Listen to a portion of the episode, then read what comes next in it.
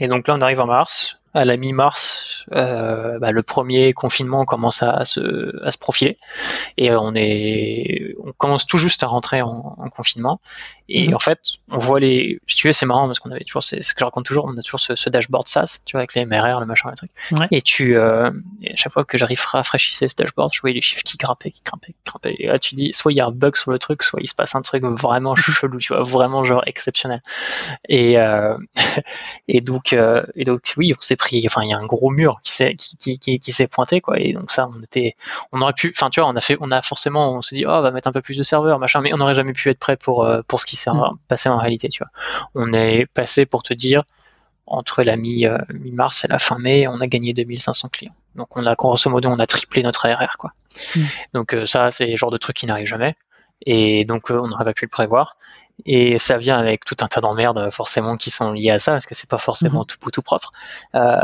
Mais typiquement, tu vois, on a des, on a quatre personnes au service client, donc euh, vraiment sur le chat intercom, machin, qui normalement gère 2000, 2000 conversations, puis tout d'un coup qui doivent gérer 20 000 conversations, mm. donc là c'est le branle-bas de combat.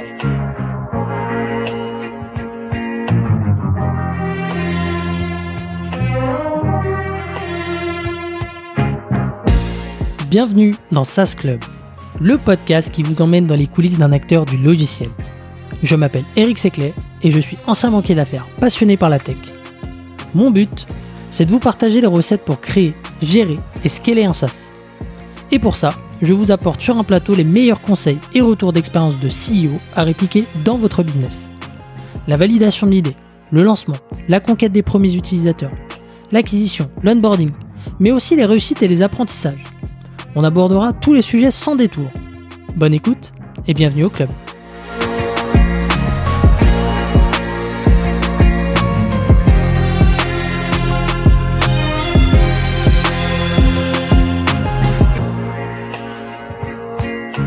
Salut Gilles, comment tu vas? Salut, bah merci à toi de me recevoir. Merci euh, beaucoup d'avoir accepté l'invitation. Je te le disais un petit peu en, intro.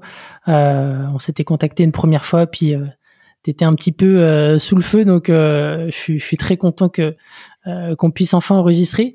alors Gilles, tu es, le cofondateur de, de Livestorm. Livestorm, c'est euh, pour ceux qui connaissent pas en tout cas, c'est un, logiciel. Alors moi je le résume comme ça, mais c'est peut-être aujourd'hui un petit peu plus large.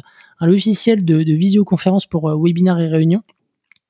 C'est pas si mal. C'est vraiment pas mal en vrai, parce que euh, pendant pendant très longtemps on a été assimilé 100% à du webinar alors qu'on sait déjà encore autre chose. Donc mhm j'estime que c'est un progrès de dire que maintenant on est considéré à faire plus de choses. Donc c'est très bien, merci beaucoup. Ok, bon, et tu, tu nous diras bien, bien les, enfin, les autres choses que, que tu fais mm. actuellement avec, avec Lightstorm. Donc c'est un projet que tu as lancé en, en 2016, euh, qui a connu un succès euh, assez rapide. Enfin, en tout cas, c'est ce qu'on, c'est le mm-hmm. sentiment qu'on a depuis l'extérieur, puisqu'en 2018, tu as passé le, le cap des 1 million d'euros d'ARR et en 2020, tu étais déjà à, à, plus de 10 millions. Euh, donc euh, une grosse performance. Et je crois que tu as une, une bonne partie à l'étranger, c'est ça? Eh ben écoute, oui. Euh, bon, le Covid a un petit peu rebattu les cartes parce qu'effectivement, on a eu beaucoup de traction en Europe, notamment en France, parce qu'on avait vraiment cette position privilégiée d'être le seul acteur de notre taille sur notre marché, en tout cas en Europe, enfin sur notre mhm. segment en tout cas en, en, Europe. Donc du coup, ça, ça, tu vois, si je dois faire un petit peu aujourd'hui historiquement, on était à 20% en France, le reste à l'étranger. Aujourd'hui, la part de la France est bien plus élevée que ça. On est autour de 35-40%, quelque chose comme ça. Mais euh, on en reste à avoir, on, a quand même une majorité de ce qu'on fait qui est toutefois à l'étranger, avec une part significative. On parle quasiment un bon, un bon quart qui se fait organiquement depuis les États-Unis et qui mhm. va devenir de plus en plus un, focus parce qu'on a monté la branche, on a embauché euh, des commerciaux sur place, etc. Ok, bon bah super, c'est probablement un topic sur lequel on aura l'occasion de, de, revenir après. Donc euh, une croissance fulgurante, aussi des financements pour, euh, pour euh, financer tout ça, donc près de 30 millions de, de dollars à date. et une équipe composée de plus de 145 collaborateurs aujourd'hui. J'imagine que tu recrutes encore. ouais, ouais, ouais. Enfin, ça n'arrête jamais. Enfin, donc c'est toujours un peu un, enfin, même quand tu te dis que tu vas ralentir, en réalité, enfin, quand tu vois des profils passer, tu te dis bah c'est trop con, tu vois, tu passes pas à côté et tu sachant qu'en plus euh, maintenant que tu as une équipe commerciale, bah tu tu te dis bah en fait c'est des profils que tu peux rajouter, ça va ça va juste ça va ne faire que contribuer directement en fait à l'accélération de la boîte. Mm. Donc en fait, tu es constamment en train de recruter en réalité. Ok, bon, super. On, va creuser ce, sujet-là aussi. Euh, bah écoute, merci Gilles, hein, encore une fois, hein, d'avoir accepté cette invitation. Euh, avant d'attaquer sur l'histoire de Livestorm et les différents sujets qu'on a au chapitre du jour, je te laisse tout simplement te présenter, nous dire un peu d'où tu viens. Ouais, d'accord. Euh, alors, je m'appelle euh, Gilles, Gilberto. Je suis cofondateur, CEO de Livestorm, et, euh, et, donc maintenant, ça fait depuis, euh, alors tu disais 2016, mais en réalité, c'est un projet qui date de 2015, parce que c'est un projet de, un projet de fin d'études. Ouais. Euh, personnellement, je viens pas du tout, du tout du monde de l'entrepreneuriat. Euh, mes parents sont plutôt du côté du, du, du service public, au professeur, donc absolument rien à voir. Mmh. ça, c'est toujours des, des, grandes conversations que de faire passer le, ce, ce, côté de comment fonctionne le, privé, comment fonctionnent les congés payés, etc. Enfin, ça, ça a été toujours des, des, des, comparaisons un peu, un peu bizarres pendant les dîners de famille, mais c'était assez intéressant. Et donc, bref, tout ça pour dire que, ouais, donc on, on a fait avec mes trois cofondateurs que j'ai rencontrés à l'école, une école qui s'appelle euh, Éthique à Paris. Mhm. Et en fait, la spécificité d'éthique, c'est que tu ne te spécialises pas, tu fais du web dans tous les sens du terme, donc du marketing, mhm. du design, du code et voilà, j'ai un CTO qui a fait du design, ça existe. Et, euh, et en cinquième année, bah, tu dois monter un projet, tu dois monter euh, un business plan, tu dois monter un produit, donc vraiment un vrai truc quoi. Et c'est comme ça qu'est né Livestorm. Enfin, j'étais, euh, je sais pas si tu connais, j'étais dans un alternant parce que ceci une année d'alternance. J'étais alternant dans une dans une, société que tu connais peut-être qui s'appelle Mention, qui est mhm. basée à Paris. J'en ai entendu parler. Ouais. D'accord, ok. Pour ceux qui connaissent pas, Mention, c'est, euh, je vais les caricaturer, ils vont sûrement pas aimer, mais c'est Google Alert avec des gros stéroïdes, quoi. Enfin voilà, pour mm. faire simple, c'est du social listening, on va dire, ou social media monitoring. Bref. Et donc je faisais pas mal de, de webinars pour eux, et avec les outils qu'on connaît tous, qui existaient déjà à l'époque, hein, GoToWebinar, etc.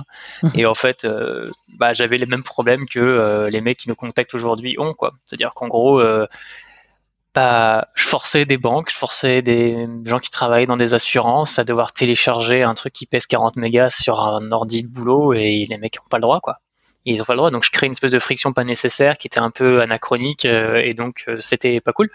je perdais juste des leads à cause de ça donc ce qui était pas cool quand on travaille en marketing. Euh, le deuxième truc, c'est que bah en fait, je devais refaire absolument tout, c'est-à-dire les emails, les landing pages, les machins, parce que ce qu'il y avait par défaut, c'était vraiment, vraiment pas ouf. Tu vois, j'avais genre, c'était quasiment du zéro CSS, quasiment que du HTML avec un gros logo GoToWebinar tout en haut et bref, tu vois, enfin, quand tu es dans le marketing et que tu as fait un minimum attention à ta brand, c'est compliqué, quoi. Et puis, le jour où je faisais mon truc, et bah, ok, j'étais content de faire mon, mon, fameux webinar, et puis je sors de là, et puis je retrouve, en fait, un vieux Excel tout pourri qui me dit, bah, Jean-Michel est venu, et c'était à peu près tout, quoi. Sauf que je sais pas s'il est venu 10%, je sais pas s'il est venu 90%, je sais pas. Euh, ouais, zéro data à l'époque.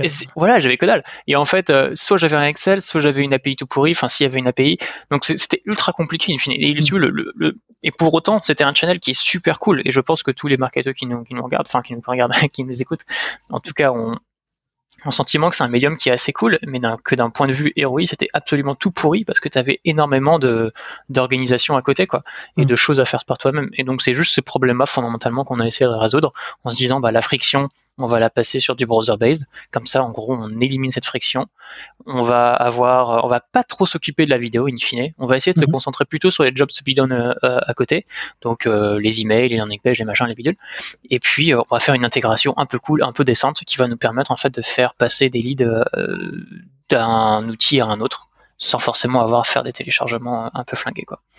Du coup, euh, du coup voilà, c'est un truc qu'on a fait en deux mois, vraiment un truc fait avec des bâtons et de la colle quoi. Et on a présenté ça et en fait on s'est retrouvé toute la journée à streamer euh, notre présentation au jury, mais celle des autres. Il y avait mhm. des centaines de personnes qui étaient connectées et, et là pour la première fois t'es là, oh putain, on a fait un, on a fait un truc qui plaît aux gens quoi. Ouais, tu une adoption immédiate quoi. Ouais, enfin c'était et tu vois même au-delà de ça, on se disait mais en fait c'est un projet fin d'études, ça va pas donner et on a tellement eu de bons feedbacks, on s'est tellement dit putain mais c'est c'est marrant en fait, on a fait on a construit un truc que les gens mm. kiffent alors que c'est un produit pas sexy, tu vois, enfin c'est un milieu qui est pas sexy du tout. Mm. Et euh, et on s'est dit bah en fait on va passer, ce que je dis toujours, on va passer d'étudiants à Pôle Emploi, grosso modo ça va pas changer grand chose niveau lifestyle. Le, switch dans ta tête euh, quand tu dis passer d'étudiant à Pôle Emploi, il est euh, il est facile ou euh, il y a quand même une petite discussion avec tes associés parce que peut-être qu'ils avaient d'autres projets à ce moment-là ou d'autres pistes? Bah, Si tu veux, euh, moi j'avais l'option de rester chez Mention. Mhm. eux, ils étaient tous les trois ensemble en fait dans la même boîte, qui était en fait une toute petite startup. Euh, ils avaient monté aussi un projet from scratch, etc. avec eux, mais c'était pas un projet qui possédait dans la mesure où ils étaient juste alternants. Mhm. Donc c'était pas leur bébé, malgré le fait qu'ils l'aient construit légalement, mais c'était pas leur bébé. Donc il y avait cette frustration aussi. Et, euh, et donc au final, tu vois, quand tu pèses le pour et le contre, je me dis bah soit je monte un truc, je fail, mais en attendant, j'ai eu cette expérience-là, qui aura autant de valeur qu'une première année junior chez Manchan, ou mhm. pour eux d'avoir continué leur, leur, leur, truc. Donc, in fine, il y avait plus de pour que de contre. Pour in fine, tu vois, avoir euh, un an de chômage grâce à l'alternance et euh, merci pour l'emploi, tu vois, mais en vrai, euh, en vrai, enfin, il y avait très peu de risques, on n'avait pas de famille, on n'avait pas tout ça. Donc, les planètes étaient vraiment alignées, tu vois. Je, j'étais pas dans la peau d'un mec euh, qui a 35 ans, qui a une famille, qui a un job, qui a un certain mm. niveau de vie, qui s'habitue à ça. Pas du tout, tu vois. Et donc, pour moi, c'était assez simple de faire ce move. Ok, donc euh, beaucoup moins de friction. Euh, et donc, présentation streamée au jury. Et, et, la suite, qu'est-ce qui se passe en fait? C'est d'emblée à la suite de ce projet que enfin, vous terminez peut-être euh, euh, votre année, je sais pas, ouais, c'est ça. Et puis après. On n'est pas rentré dans le dans, le cliché du dropout college. non, on a quand même terminé. On a été on a été diplômé. Et, et du coup, en fait, c'est marrant parce que le, je sais pas, ça doit se jouer genre à, à deux semaines près. Tu vois, on a diplômé le 15 décembre, le 1er janvier. En fait, on commence. Tu vois, enfin, on se met mm. vraiment à 100% sur le truc le 1er janvier 2016. Il a en fait, on avait, et là encore une fois, et, franchement, c'est ce que je dis toujours, on a eu vraiment beaucoup beaucoup de chance parce que j'ai pas eu à chercher de CTO, enfin il était déjà avec, avec nous, euh, j'avais pas cette friction dont on vient de parler, et euh, troisièmement, enfin c'est un peu arrivé comme une fleur, mais genre l'école nous a dit bah en fait on a une annexe qu'on est en train de construire pour un nouveau cursus, mais elle est vide pendant tout l'été, euh, qui font pendant toute la première partie, le premier semestre 2000, 2016 du coup, mhm. bah voilà les clés, c'est équipé, il y a internet, à, ce jour, c'est le plus grand bureau. Hein. On n'a jamais eu aussi grand. On avait euh, genre 200 mètres carrés. Euh, tu vois, enfin, euh, on pouvait faire du vélo dans les couloirs. Hein. Donc mm. c'était c'était c'était assez fou. Et, et c'est marrant parce qu'on a même partagé ces locaux à un moment donné avec une deuxième boîte qui s'est montée, qui a eu énormément mm-hmm. de succès aussi, puisqu'elle s'appelle Strapi. Donc coucou à eux. Et et donc voilà, on a resté six mois. Et c'est pendant ces six mois, en 2016, dans ces fameux locaux, qu'on a eu notre premier client qui est tombé. Voilà. Alors bah, justement, est-ce que donc, euh, vous avez continué à développer donc euh, j'imagine la solution euh, pendant pendant ces six mois. Mm. vous avez fait aussi appel, j'imagine, à, des bêta-testeurs avant de lancer. Qu'est-ce qui s'est passé pendant ces six mois pour justement passer de du projet d'école à vos premières ventes? Ouais, c'était c'est une bonne question. Avec le recul, on a fait des, enfin, on n'a pas inventé un truc, c'était assez c'était assez commun. En fait, le truc c'est que on savait qu'en arrivant avec euh, le produit pas fini, ça aurait pas été très sexy.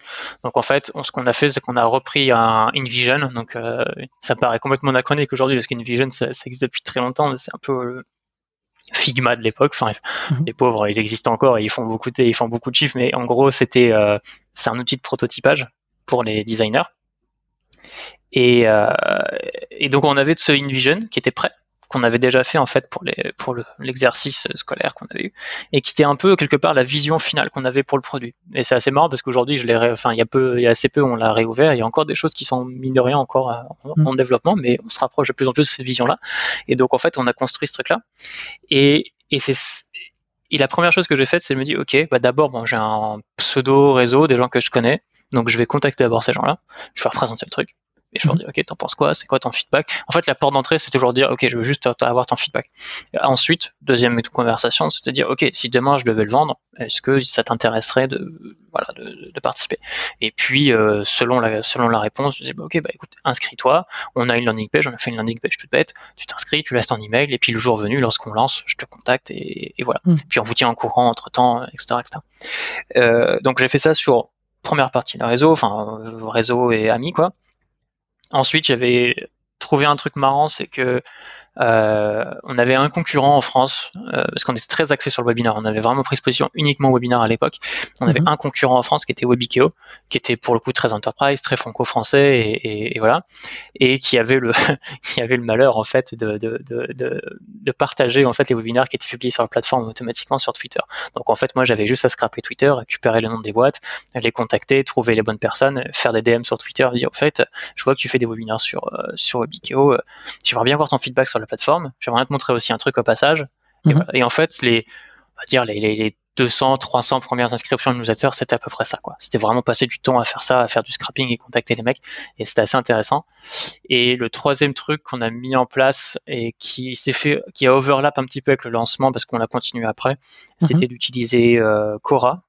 Euh, Cora, c'était donc pour ceux qui connaissent pas Cora, c'est une plateforme de questions-réponses qui est anglophone pour le coup et, euh, et qui avait en fait un topic qui parlait de web conferencing en général et de webinar aussi en général, mais Mhm. qui était complètement vide. Tu avais que des mecs qui étaient là, qui laissaient un petit euh, trois lignes pour faire la- de l'autopromotion, etc. Mais il y avait personne qui s'était vraiment positionné sur ces questions-là comme étant en fait des des influenceurs ou des experts ou quoi que ce soit. Donc en fait, je me suis buté tous les jours que Dieu fait à faire des pavés pour répondre et en fait à apparaître comme un expert sur ces sur ces trucs-là.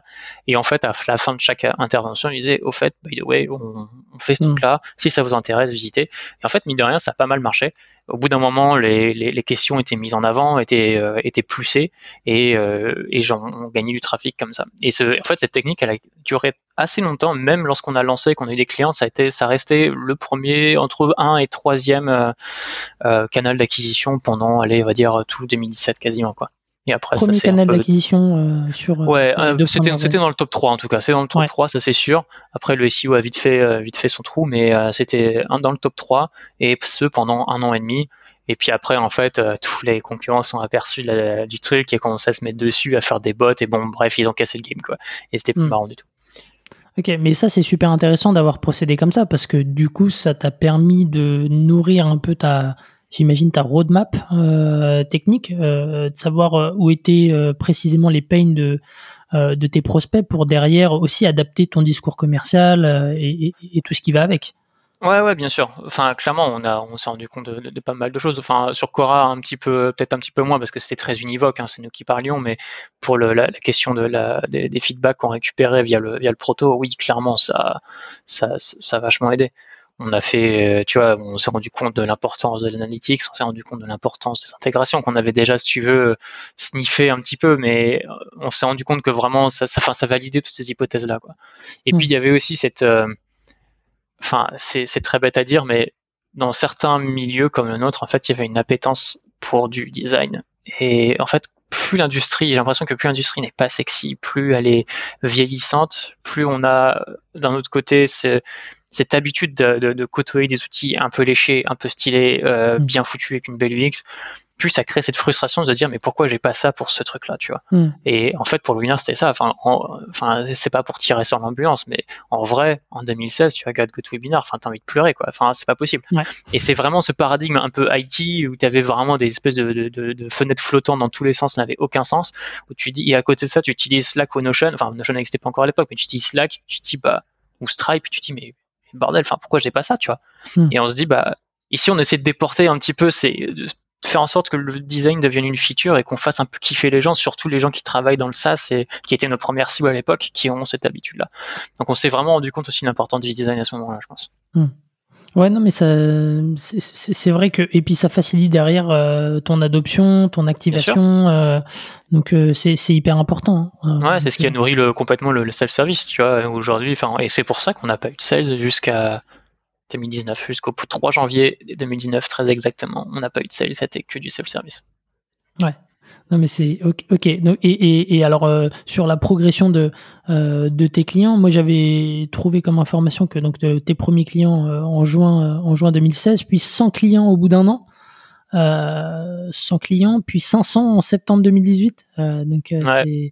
c'est- ça. une une très belle acquisition. Donc ça c'était essentiellement lié à, à Cora, c'est ça? Puis Ouais. Il y a eu plusieurs choses. Il y a eu Cora dans un premier temps. Ensuite, on a fait, euh, enfin, beaucoup, beaucoup de, enfin, j'ai fait beaucoup, beaucoup de blog posts. Euh, en fait, le, le- la technique a été simple. C'était tu dis, bah, tu prends tes, tes best, euh, on va dire qu'on appelait ça des, comment j'appelais ça à l'époque, des decision making keywords, où en gros, euh, Mhm. c'était euh, en général best webinar software et des variations. Et, euh, et je regardais un petit peu quels étaient les là où on pouvait euh, se positionner et faire. C'était juste utiliser AdWords Keyword Tool. Tu vois, c'est mm. vraiment genre ni plus ni moins ça. Et je crée des blog posts en conséquence. sauf que quand tu crées des blog posts, il n'y a pas que ça. Derrière, il faut le distribuer. Donc mm. à l'époque, euh, on peut republier systématiquement tous les blog posts sur. Alors il y avait grosshackers.com qui existe encore. Euh, il y avait Inbound. Inbound n'existe plus, mais c'était une plateforme où les gens postaient un peu à la gross hacker, un peu à la product hunt, mais que vraiment sur des sujets inbound marketing. Mm-hmm. Donc on publiait là-dessus. Et puis euh, le petit truc qu'on faisait aussi, c'est qu'on faisait constamment des euh, euh, 10 façons de, ou, mais en essayant d'inclure les keywords bien évidemment, mais on essayait de mentionner d'autres boîtes qui faisaient des choses intéressantes, donc mhm. euh, les Customerio, les Modkudu, les Drift, les machins, enfin bref, toutes ces boîtes-là qu'on regardait un peu de près à l'époque, dans lesquelles on s'inspirait, et à chaque fois qu'on mettait ça sur le réseau, on les mentionnait, ou alors on les contactait en amont pour dire, euh, au fait, on fait cet article-là, on parle de vous, ça te tirait de laisser une quote, ou j'en sais rien, mhm. et en fait, dans je sais pas, on avait deux chances sur dix ou trois chances sur dix que la mec redistribue, retweet ou en parle de leur sur leur propre réseau. Et mine de rien, bah, ça crée, au fil de ça plus ça plus ça, ça crée quand même une exposition qui se, qui se crée un peu par elle-même. Et puis, euh, au fur et à mesure que tu rajoutes des clients, enfin, ces clients-là font des événements, font des webinaires à l'époque, donc euh, ils ont une audience et ça crée cette viralité aussi un peu organique qui était, qui était intéressante. Donc en fait, entre 2016 et 2018, il y avait trois quatre canaux. Il y avait certes Cora, il y avait le SEO qui a pris, euh, qui a fini par prendre au bout d'un moment. Mhm. Il y avait euh, à peu près? Honnêtement, ça a bien mis 6-8 euh, mois hein, avant qu'on commence à avoir des, des résultats un peu un peu concrets où on voyait vraiment se positionner, etc. Donc voilà, ça a pris du temps, mais c'était assez chouette. Le troisième truc, bah, ça a été ce qu'on appelle les, les powered buy, où en fait c'était tous les petits sais, les petits, euh, qu'on appelle ça, les petits, euh, merde, watermarks, c'est ça, je cherchais le mot, avec euh, Powered By qu'il y avait euh, sur les landing pages, sur les rooms, etc., mm. où les gens cliquaient et allaient sur le site. Donc ça, ça commençait à devenir euh, une source de trafic intéressante, et donc qui, était purement de la viralité. Et un, le... peu, un, peu comme sur du Loom ou du Typeform. Exactement, on s'est directement inspiré de Typeform pour le coup. Mm. Donc c'était c'était vraiment ça. Et le dernier qu'on a mis en place assez tard parce qu'on venait de faire la levée, c'était en 2017 c'était de commencer à travailler avec trucs comme Captera. Euh, alors, on y a. En fait, Captera, on a commencé sur de l'organique, euh, c'est-à-dire du non payant, et ensuite on a mhm. fait du payant.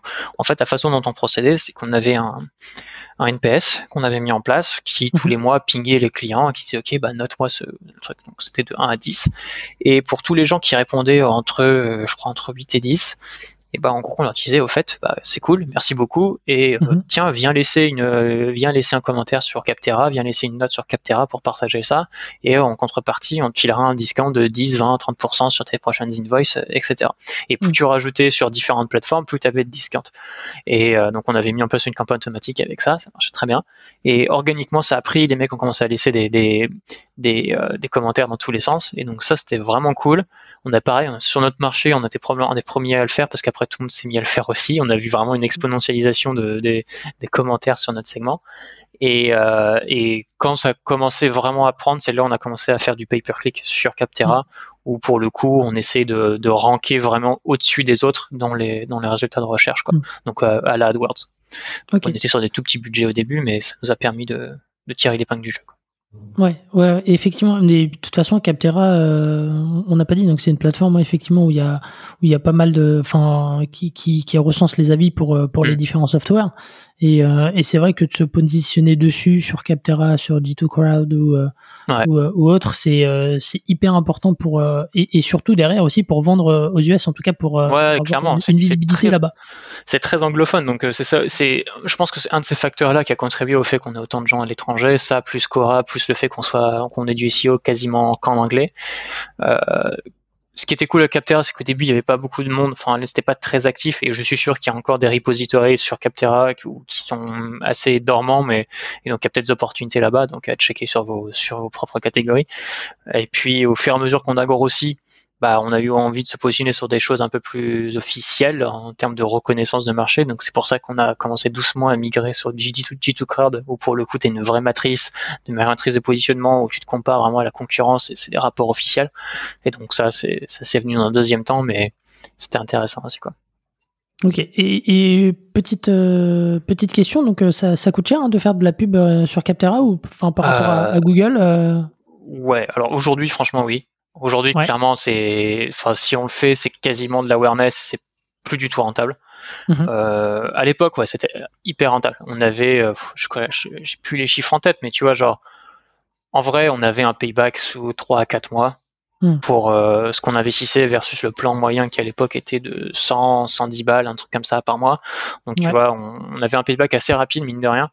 Aujourd'hui, c'est en vrai, on investit certes constamment parce que tu as besoin de maintenir cette position et ça, ça c'est mhm. devenu un argument concurrentiel.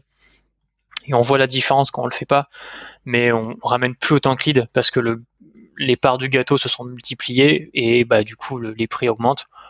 Donc on le fait parce qu'on a les thunes de pouvoir le faire, mais en vrai euh, aujourd'hui ça pas, enfin il faut vraiment que sur votre marché, vous, êtes, vous soyez sur euh, un payback qui soit intéressant et qui est pas encore, où les gens sont pas encore hyper agressifs. Typiquement, mm. si vous êtes un CRM, à mon avis, c'est mort. Si vous êtes un nouveau CRM et que vous vous lancez sur le CRM, la catégorie CRM sur Captera, enfin, ça vaut même pas le coup d'essayer, quoi. Mm. Mais surtout si en face vous avez des enterprises qui pour le coup ont du illimité niveau cash flow. Mais bon, à essayer. En vrai. Ouais, il y a, y a, un meilleur euh, ROI à aller chercher. Euh sur, euh, sur un autre euh, canal. Donc, euh, Mais de toute façon, enfin là, tu vois, ce que je dis, c'est vraiment pour le pay-per-click, mais en vrai, enfin, vous pouvez très bien rester sur le modèle gratuit et juste farmer du et farmer du commentaire, parce qu'à la fin de la journée, de toute manière, le mec qui va remonter tout en haut, c'est celui qui a les meilleurs commentaires, la meilleure note moyenne. Donc à partir de là, en fait, rien ne vous empêche de faire la première partie, qui est de faire monter le nombre de reviews. Hein, point barre. Ça, c'est gratuit pour le coup complètement. Euh, ok, donc super intéressant. Donc sur ces deux premières années, au final, tu as beaucoup euh, écrit pour, euh, pour faire connaître euh, LiveSound, que ce soit sur Quora ou, ou sur tes blog posts, et ce qui t'a permis d'aller assez vite. Est-ce que tu as quand même eu des galères ou des difficultés sur, sur cette première phase-là? Hmm. C'est une bonne question. Je, oui, forcément. Enfin, après, tu vois, c'est quand tu es dedans, tu vois des, tu vois des galères un peu partout qui sont des galères micro, alors qu'en réalité, ça, n'est pas forcément. Non, je pense que le, principal truc, c'est que le marché était un peu différent. À l'époque, c'était normal de faire un, tour de seed à 500 000 balles comme on avait fait en, en 2017, ouais, en juin 2017. Aujourd'hui, 500 euh, 000 balles, euh, c'est c'est même pas du précide quoi, c'est du pré-précide, mm. tu vois. Enfin, donc c'est le marché était très différent. Donc en fait, je dirais la, la principale galère, c'était de de constamment jouer sur le l'efficience de tes dépenses, être sûr que voilà, tu as à la fois le pied sur l'accélérateur, à la fois le pied sur le frein. C'est pour ça qu'on avait à l'époque un, un tu vois, à la fin, pendant deux ans, donc à la, à la fin de la CRA, il devait nous rester 250 000 balles sur le compte. Donc, euh, tu vois, en fait, on avait été hyper cash efficient. On avait un CAC ratio qui était, euh, un LTV CAC ratio, pardon, qui était fou, euh, avec un payback qui était, enfin, hors norme, mhm. parce qu'on avait optimisé le truc au poil, quoi.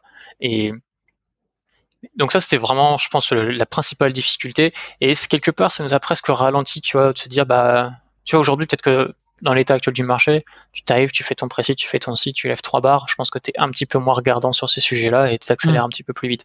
Mais, mais bon, je dirais que ça serait plutôt ça, d'arriver un peu à ménager le chèvre et le chou. Ok. Puis euh, le deuxième truc, c'était. Ouais, voilà ça. Et le deuxième truc, c'était si euh, quand je regarde un petit peu, c'était de. Bah, c'est le produit quoi. Le truc, c'est que quand tu es au début, en fait, tu arrives et tu es, littéralement au pied de la colline, au pied de la montagne, tu mm. vois tout le truc, tu vois toutes les, tous les, tous les feedbacks clients, tous les feature requests, tous les machins. Et là, tu regardes autour de toi, vous êtes 7, euh, et tu fais, putain, on en a pour 10 ans, les mecs, quoi. On va jamais y arriver. Il y en a pour 10 ans, enfin. Et en fait, c'est genre infiniment frustrant de se dire que, tu vois, t'as des mecs qui disent, mais je vous ai demandé ça il y a 3 mois. Bah ouais, mais je sais, frérot, mais en même temps, tu vois, on est 7, tu vois, enfin, mm. et il y a, y a 10 000 trucs à faire qui sont sur la roadmap, donc c'est compliqué. Et, donc ça, c'est vraiment le truc un peu un peu frustrant des, des, débuts, mais je pense qu'il faut être très fine avec ça. En fait, je pense que la mentalité à avoir, c'est on va y arriver quand on va y arriver. Tu vois, c'est un peu mm. genre quand tu regardes euh, quand tu regardes tes enfants dans la voiture, qui on, on est bientôt arrivé, bah tu, on y sera quand on y sera quoi. C'est juste qu'il faut donner. Comment tu gères la, la frustration peut-être de, de l'utilisateur qui, qui attend sa feature euh, Est-ce que euh, vous aviez, je sais pas, une newsletter pour tenir au courant vos, vos, utilisateurs des développements et en cours et à venir? En fait, un truc qu'on a appris très vite, c'est qu'il faut absolument jamais rien promettre. Parce qu'à partir du moment où tu te commites sur un truc, bah tu, tu lances un chrono et qui est pas un, qui est pas sain, et deux, qui va probablement te forcer à faire les choses vite fait, mais pas forcément mm. bien. Et c'est qui est, tu vois, la définition du MVP, c'est pas de faire mal, c'est de faire bien. Et donc, mm-hmm. euh, donc ouais, je pense que la première chose, c'était de pas se commit. On ne s'est jamais commit sur une deadline. On a toujours été assez vague, dire ouais, probablement le prochain quarter, mais grand maximum, tu vois. Et, et après, c'est juste, tu vois, c'est, enfin, c'est de l'éducation, c'est dire bah oui, votre feature, vous l'avez demandé. En attendant, bah il y a tout un tas d'autres priorités qui ont été qui ont émané d'autres clients qui sont plus nombreux ou pour lesquels c'est plus critique. Donc on priorise aussi en fonction de ça. Ce qui est sûr, c'est qu'on a noté votre nom, on a noté votre email, on a noté le contexte. Dès qu'on va commencer à travailler dessus, on vous recontacte pour avoir votre plus d'infos si besoin. Et puis dès mhm. que c'est lancé, on vous recontacte aussi pour dire que le truc sera lancé. Et on n'a jamais manqué une seule fois de recontacter un client qui nous a demandé un truc. Mhm. Parce qu'à chaque fois, on les note scrupuleusement. On, a notre, on construit notre roadmap en fonction de ça, on pondère en fonction du si c'est critique ou pas. Et, euh, et voilà, ça a toujours été une approche très rationnelle sur comment construire la roadmap. On s'est toujours dit qu'on ferait jamais de l'agence donc on ferait jamais du tailored et qu'on ferait toujours quelque chose qui est euh, scientifique, un petit peu dans l'approche quelque part, enfin cartésien du moins. Euh, donc, voilà. Ok, très bien. Euh, alors justement, donc peut-être pour reparler un peu de de tes différents leviers d'acquisition, tu vois, donc tu es, dans un domaine où donc le, le, le, webinar, la réunion en ligne, tout ça c'est hyper concurrentiel. donc tu as beaucoup écrit sur les, deux premières années. Ensuite, euh, est-ce que tes, euh, euh, tes canaux d'acquisition ont changé et, comment et dans quelle mesure Quel est aujourd'hui le mix? Aujourd'hui, ben, je pense qu'on est arrivé un petit peu à un, moment où tout le monde fonctionne un petit peu avec les mêmes. C'est juste qu'on a les, maintenant on a les, sous quelque part pour les faire grossir un petit peu. Donc mhm. as, le SEO reste, enfin l'organique reste le canal numéro un. Donc ça, pour le coup, c'est toujours du ongoing, tu as toujours des blog posts à faire, tu as toujours des, des landing pages à créer qui sont evergreen pour pouvoir euh, tu vois, se positionner sur des mots-clés importants. Mhm. Donc en fait, sur notre stratégie SEO, elle est basée sur du long tail qui est sur le blog. Tu mhm. vas avoir ce qu'on appelle des pillar pages qui vont être, euh, ou peu importe comment on appelle, mais en tout cas des, des landing pages dans le site euh, directement à la racine qui sont qui se basent sur des mots-clés pour le coup importants et qui vont être euh, avec beaucoup de contenu, qui sont très longs, etc. Et tu vas avoir des portes d'entrée externes. Donc typiquement, ça va être, euh, tu vois, euh, on a un truc qui a vraiment bien bien marché, qui continue à bien bien marcher, c'est tout ce qui est comparaison. On a fait toute une séquence qui est Webinar Software Comparison, mhm. où en gros on, génère, on a généré presque, je sais pas, une cinquantaine de pages ou un truc comme ça, où en gros on se compare nous avec tous les softs on mhm. essaie d'être pour le coup le plus honnête possible et on, incite vraiment les gens à aller utiliser la page, à nous contacter s'ils voient qu'il y a des choses qui sont pas forcément accurate. Donc euh, l'histoire c'est aussi qu'on soit pour être bien positionné, il faut être aussi honnête dans ce qu'on met, mhm. dans ce qu'on met, et aussi de comparer les outils entre eux. Et donc du coup, enfin c'est vraiment essayer de reproduire un peu. On s'est inspiré de ce qu'a fait par exemple, bah, typiquement euh, les Captera, mais aussi mhm. ce que fait Zapier par exemple. Zapier, pour chaque intégration, tu fais Zapier euh, versus je sais pas quoi ou Zapier machin et tu vas pouvoir trouver en fait une landing page qui correspond à l'outil qui fonctionne avec Zapier. Et en fait on voulait faire un peu la même chose c'était un moyen facile d'indexer et de créer des pages. Et, euh, et, du coup de positionner Livestorm et etc etc donc ça, ça a vraiment bien marché. Et aujourd'hui, on réfléchit même à la dupliquer sur le use case meeting, sur tout un tas de trucs. Potentiellement aussi de, de, de, de faire une, un, une deuxième, enfin, une variation de ça qui est pas non plus, qui est pas euh, ça versus ça, mais alternative A. Et c'est con, hein, mais il y a beaucoup de gens qui ont cette euh, requête en alternative A. En fait, il y a plein de petits trucs que tu peux mm. toujours faire en SEO. Euh, les glossaires aussi, ça fonctionne énormément. Euh, si vous regardez Optimizely, ils ont un glossaire. Franchement, c'est un cas d'école, il est hyper bien fait. Vous avez un max de pages sur tous les termes autour de la B-testing et du SEO et le truc rank du feu de Dieu quoi. Et donc on a essayé de mm. répliquer la même chose. Donc là ça commence à prendre, etc. Et voilà voilà. Donc en fait il y a tout un tas de trucs que tu peux faire avec euh, le contenu et après tu peux aussi diversifier tes médias. On a lancé une chaîne YouTube, on a qui commence déjà à ranker, donc ça c'est chouette. Donc bref le SEO reste un gros gros canal qu'on continue à nourrir de plein de façons différentes. Ensuite maintenant qu'on a plus d'argent, on a vraiment investi de façon assez massive sur tout ce qui est AdWords euh, et les ads en général. Donc dans les ads tu vas avoir deux grosses composantes. En gros tu as l'AdWords qui est du pay per click où du coup tu mm-hmm. définis un enfin tu vas définir un coût par lead et ça, ça qui va définir plus ou moins ton CAC et tu l'ajustes en fonction de à quel point tu vas être agressif, en fonction de la région, etc. Et tu vas avoir une deuxième grosse famille d'ads qui va être plutôt autour de l'awareness, qui est soit du display sur le réseau Google, soit euh, soit ça peut être même de, la newsletter, enfin des choses que tu payes pour être vraiment mm. présent. Donc ça, il y a moins de ROI direct, c'est plus du long terme et donc c'est on essaie de contrôler un petit peu ce truc-là parce qu'on sait que c'est un gouffre à cac, mais ça nous permet à, hmm. d'être présent en tout cas dans la tête. Et ici, en fait, a un troisième truc qu'on a, sur lequel on a investi massivement, c'est tout ce qui est retargeting, qui fonctionne, qui fonctionne plutôt pas mal. Voilà. Et le troisième, qui continue de fonctionner, mais ça c'est normal. C'est c'est tout ce qui est powered by, ce que je te raconte tout à l'heure avec la viralité. Donc ça, ça continue à représenter 15 à 20% du trafic qu'on fait. Euh, qui est en fait directement, qui émane directement, en, vraiment pour le coup, en clic identifié depuis euh, euh, depuis les, les événements de, de, nos clients. Et je dis clic identifié parce qu'en réalité, on se rend compte, on s'est rendu compte qu'il y a une, énorme partie du trafic direct qui émane aussi de ces de ces événements-là. Donc il y a un vrai un vrai levier d'acquisition viral qui émane vraiment de, de nos. Mais ça, c'est propre à notre. Directement intégré à ton produit. voilà, mais ça, c'est rien. et c'est difficile à reproduire parce que pour le coup, c'est vraiment inhérent à notre produit. Et tu vois, à partir du moment où tu as un produit qui peut être mis dans les mains d'un public, bah oui, tu peux le faire. Donc Typeform, c'est vrai, c'est vrai pour peut-être un Miro, c'est vrai pour nous, mais c'est pas mm. forcément vrai pour toi. Tu vois, je vois pas, par exemple Slack, je vois pas trop comment ce serait possible parce que c'est vraiment tourné mm. vers l'interne. Donc c'est pas quelque chose que tu peux répliquer dans toutes les industries, je pense. Ouais. Euh, ok. Et donc, euh, donc le SEO, euh, la pub, la, pub, tu m'as dit quand est-ce que ça a commencé? Vous l'avez fait tardivement, donc quand il y a un peu plus d'argent, c'est ça? C'est ça. Bah écoute, on a commencé en 2018. On a dû commencer à faire un petit peu d'AdWords en 2018 sur des tout petits budgets, plutôt sur du retargeting, des choses comme ça, des choses mhm. très actionnables. pareil sur des, sur des decision making keywords, donc best webinar software, des machins comme ça. Mhm et puis euh, sur des sur des CPL très CPC CPL très contrôlés pour être sûr qu'on reste dans les, les paybacks qu'on avait à l'époque. Et puis au fur et à mesure qu'on lève, on a essayé, on, a lâché un peu les rênes sur euh, sur ce CAC, sur sur, sur cette efficience pour essayer d'être un peu plus agressif sur les sur les marchés mmh. dans lesquels on était. Donc euh, là, le ça a culminé en 2021 suite à la levée où pour le coup on s'est dit vas-y, pour le coup on est hyper agressif, notamment sur les États-Unis. On mmh. regarde un petit peu moins le CAC et on voit un petit peu si ça si on arrive en fait à recréer le momentum qu'on a eu en 2020 organiquement grâce au Covid. Est-ce qu'on peut le répliquer artificiellement mm. grâce aux ads? Bah la vérité c'est qu'on peut.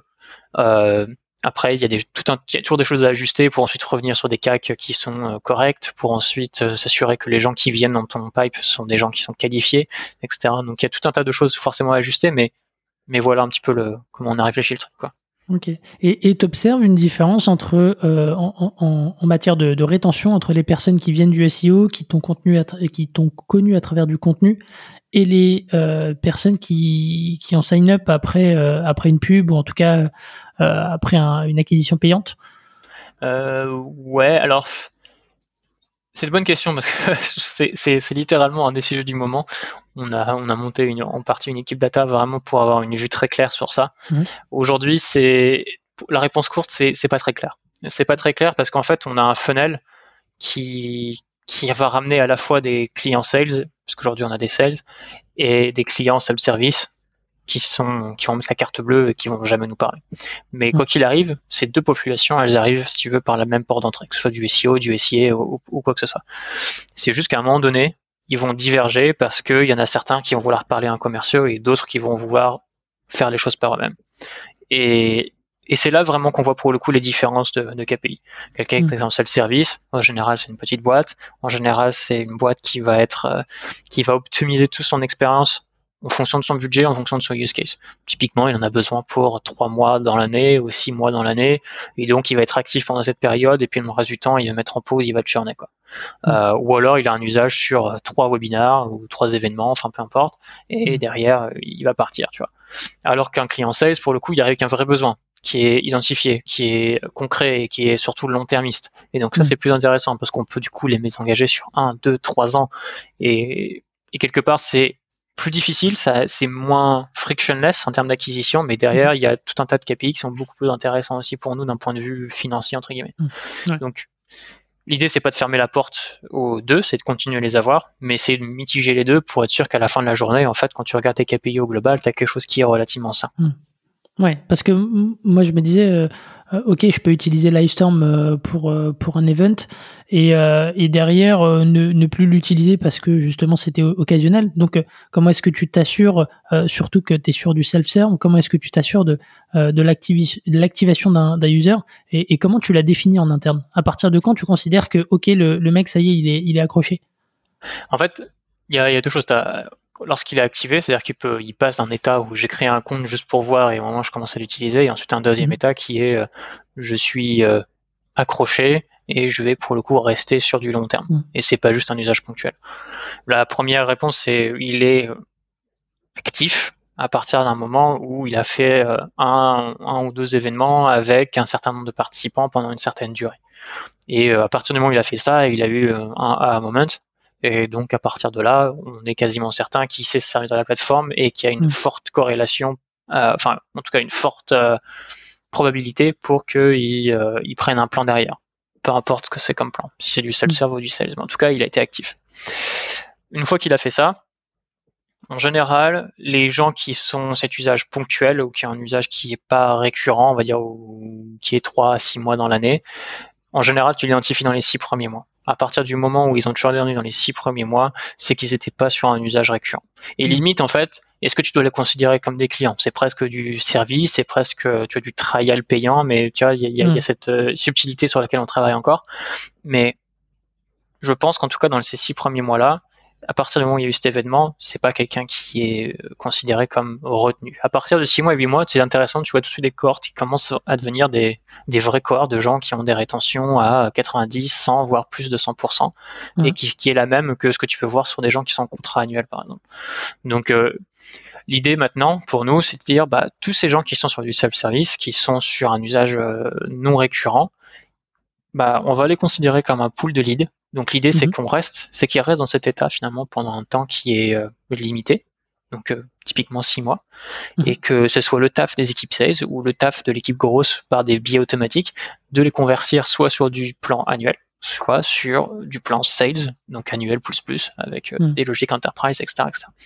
Et donc c'est un changement un peu de paradigme qui s'est fait, qui s'est opéré un peu récemment, mais qui permet vraiment d'avoir, de pouvoir mitiger les deux funnels, du self-service qui continue de croître et du sales qui se nourrit finalement de, de l'autre quoi. Donc euh, voilà. Ok, très bien, très clair. Euh, super, bah écoute, euh, on a parlé un petit peu de, de ton market, peut-être parler d'un événement qui a été structurant pour pour Livestorm. On, le disait en intro, donc le Covid mmh. qui qui a impacté à la fois les, les usages et ton activité. Est-ce que tu, tu peux nous, nous dire de, de l'intérieur comment tu as vécu ça avec tes équipes euh, et, nous donner peut-être aussi euh, une idée du gap d'activité que ça a généré? Le tout en remote. Ouais, le tout en remote. Euh, bah, en gros, c'est un, peu l'histoire que je raconte à chaque fois lorsque je, je, je des gens parce que elle est assez, elle est assez signifiante. En gros, quand tu arrives, on arrive en 2020, on a 30 personnes en janvier, un truc comme ça, ouais. On, mhm. Tu vois, on a 1500 clients à peu près, bref, mhm. donc dans, dans, ces eaux-là. Et on, pour nous, si tu veux, il y a deux temps forts dans l'année. Tu as septembre-octobre et tu as surtout mars. Mars, toujours le meilleur mois parce que c'est des l'activité redémarre, des budgets secrets, etc. etc. Mmh. Donc c'est toujours intéressant.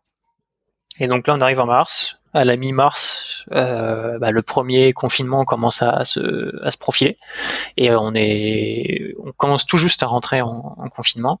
Et mhm. en fait, on voit les, si tu veux, c'est marrant parce qu'on avait toujours, c'est ce que je raconte toujours, on a toujours ce, ce dashboard SaaS, tu vois, avec les MRR, le machin, les trucs.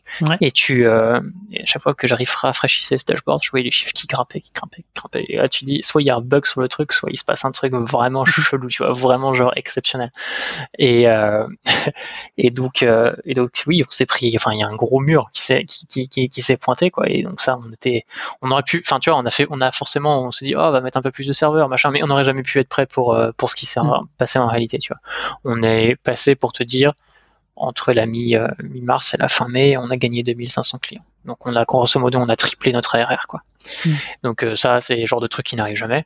Et donc on n'aurait pas pu le prévoir et ça vient avec tout un tas d'emmerdes forcément qui sont liées à ça parce que c'est pas forcément mhm. tout tout propre. Euh, mais typiquement, tu vois, on a des, on a quatre personnes au service client, donc euh, vraiment sur le chat intercom, machin, qui normalement gère 2000, 2000 conversations, puis tout d'un coup qui doivent gérer 20 000 conversations. Mhm. Donc là, c'est le branle-bas de combat et donc euh, ces gens-là font, font des heures pas possibles, ils sont complètement sous l'eau, ils sont rincés, donc il faut les aider. Et donc, tu vois, tout le monde se met à faire du service client par, euh, par, euh, par rotation. Euh, les équipes produits, elles, elles stoppent absolument tout. Elles se concentrent sur deux choses la mm. fiabilité, scaler l'architecture pour être sûr que ça tombe pas. Euh, et euh, deuxième chose, c'est d'aider le service client en fait à, à développer tout un tas de trucs pour qu'ils puissent euh, leur pour leur marcher le travail, pour rendre mm. le service qu'ils font quasiment self-service. Donc c'est mm. en plus c'était un investissement dans le temps qui était assez chouette. Donc euh, donc bref, on s'est concentré là-dessus pendant ces trois mois. Euh, les sales pareil sous l'eau, mais du coup ça a été énormément compensé par le fait qu'on ait un self-service, donc mm. les gens puissent puissent payer derrière par avec leur carte bleue, etc. Donc ça c'était très bien. Mais c'était infiniment stressant. Quoi. Enfin, je veux dire, on a eu vraiment des grosses tu, tu, prends cher là sur les, les trois mois. Là. Bien sûr, tu prends ultra cher. Tu as ton infrastructure qui fait x20. Enfin, elle n'est pas prévue pour mm. faire x20. Tes contrats avec tes vendors euh, WS ou quoi, elles sont pas prévus pour faire x20. Donc, euh, mm. encore heureux qu'on avait fait la série A il y a, il y a 8 mois parce que derrière, on aurait été, enfin, ce serait craché, quoi. Donc là, on a juste pu se dire, pendant 3 mois, tu payes et c'est vraiment pay to win, quoi. Enfin, tu, tu, tu regardes pas où est-ce que tu mets l'argent, tu le mets et mm. tant que ça reste, tant que le bateau reste euh, flotte, quoi. Donc, donc les deux principaux challenges sur cette période-là, c'est l'architecture technique et euh, bien gérer le support. client. Ok. Ouais, voilà, c'était vraiment ça. Et, et putain, mais c'était c'était vraiment l'enfer. Tu vois, t'avais euh, les clients. Enfin, j'ai eu, enfin, je me rappellerai toujours, hein, mais j'ai eu euh, j'ai eu une cliente qui était, enfin, qui travaillait dans le domaine médical. Alors, je sais plus si c'était médical ou je crois que c'était laboratoire, un truc comme ça, mais qui était vraiment pour le coup impliqué dans le Covid parce qu'il formait des gens euh, au test ou je sais pas, c'était tout début des tests, donc il formait les gens au test euh, à distance et qui utilisait mhm. du coup Livestorm pour euh, pour ça. Et puis euh, Vendredi Noir où pour le coup l'architecture est vraiment vraiment au bord du gouffre. Et donc on, a réglé le problème en 24 heures, mais le problème c'est que les gens ils ont pas 24 heures, tu vois, ils ont un, événement, mhm. c'est maintenant tout de suite, tu vois, on n'est pas genre un analytics où tu peux revenir le lendemain et ça marche, ça fonctionne pas comme ça. Et, et donc tu vois, chaque client de téléphone, genre déjà tu sens que la personne elle est au bout de ses nerfs et quand tu vois elle est presque en train de pleurer et elle te dit bah faut m'aider quoi. Et là tu te dis putain. Et tu c'est ce genre de ce genre de coup de pression quoi. Et, et ça pendant pendant trois mois. Alors c'est calmé à la fin des mois, mais en tout cas les deux premières mm. semaines c'était vraiment dans, dans, ce style-là.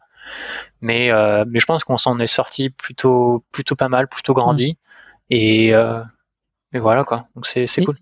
Et sur les, les, deux autres confinements derrière, euh, ça a été euh, un peu plus pas relax, mais en tout cas ah ouais, un peu plus, un peu plus calme. Vous aviez vous aviez limite anticipé que ça pouvait faire la, la même chose et Ouais, ouais, non, mais rien à voir. On, c'est ce que ça s'était reparti en, en septembre.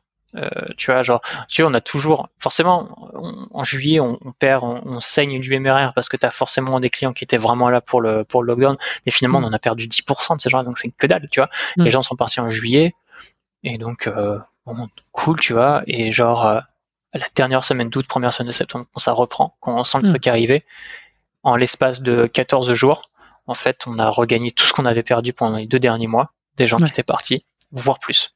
Et hmm. c'était euh, donc on était reparti comme en 40, sauf que là, bah, on était euh, on était 60, tu vois, on avait doublé hmm. l'équipe, on avait euh, triplé l'équipe service client. Donc ça n'avait pas du tout la même gueule. Là, l'architecture, on l'avait, on avait une équipe DevOps en place quasiment, donc bon, ça hmm. n'avait aucun rapport et du coup, on, l'a extrêmement bien vécu. Mais tu avais recruté, tu, tu, vois, c'est une décision qui qui de mon point de vue est pas évidente. C'est-à-dire que tu as recruté, euh, mais sans savoir que en fait l'usage allait se, se, prolonger, sans savoir que les comportements allaient euh, perdurer, tu vois.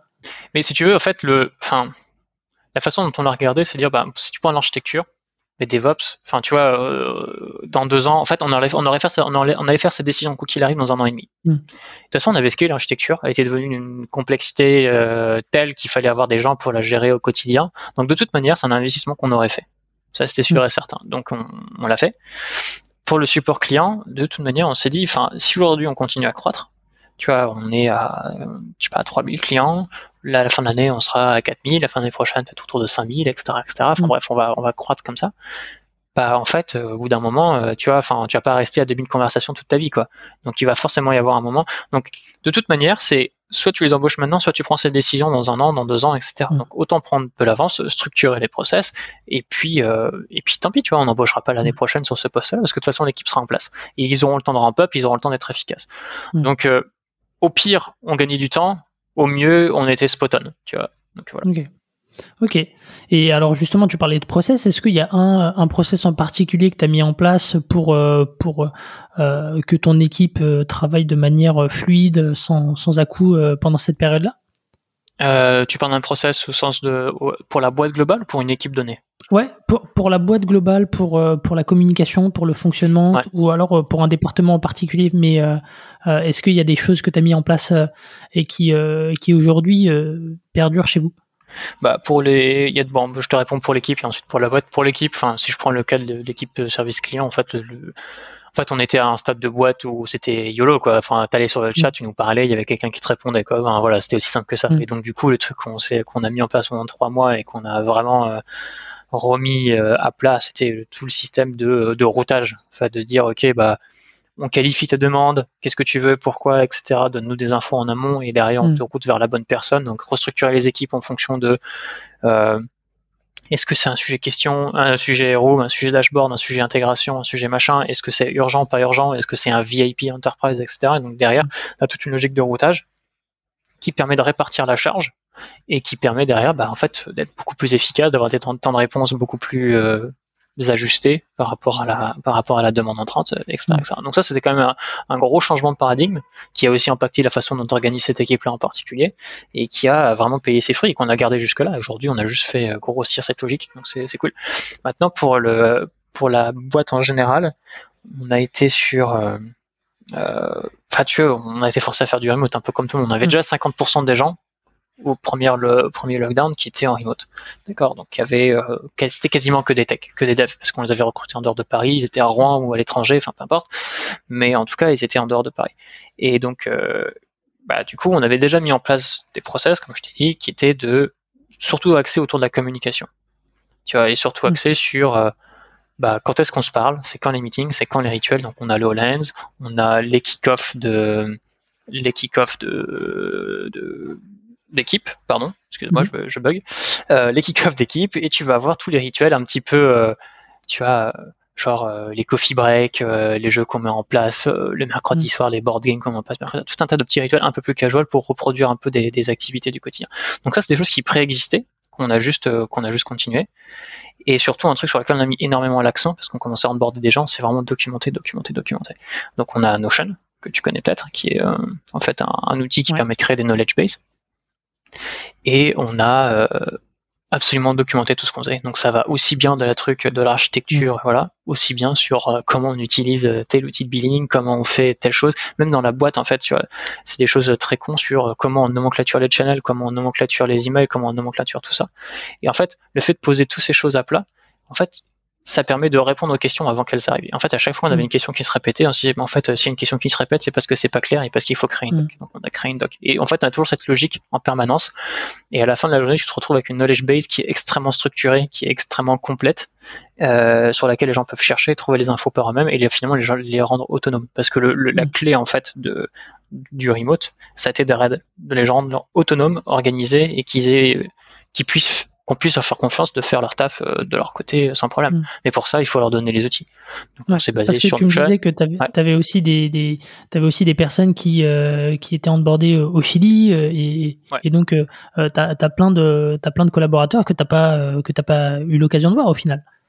Euh, ouais, enfin qu'on a fini par voir à un moment donné, mais mais oui oui du coup et donc en fait tu tu reproduis ton tu reproduis des, espaces de travail euh, via ces outils-là. Donc euh, mm. Notion pour tout ce qui est partage de connaissances, euh, Slack doit être extrêmement organisé. Donc c'est pas mm. genre tu crées des channels YOLO quoi. Enfin c'est vraiment si tu crées un channel, t'as une nomenclature, t'as un propos, t'as une, il y a un truc derrière, tu vois. Genre, mm.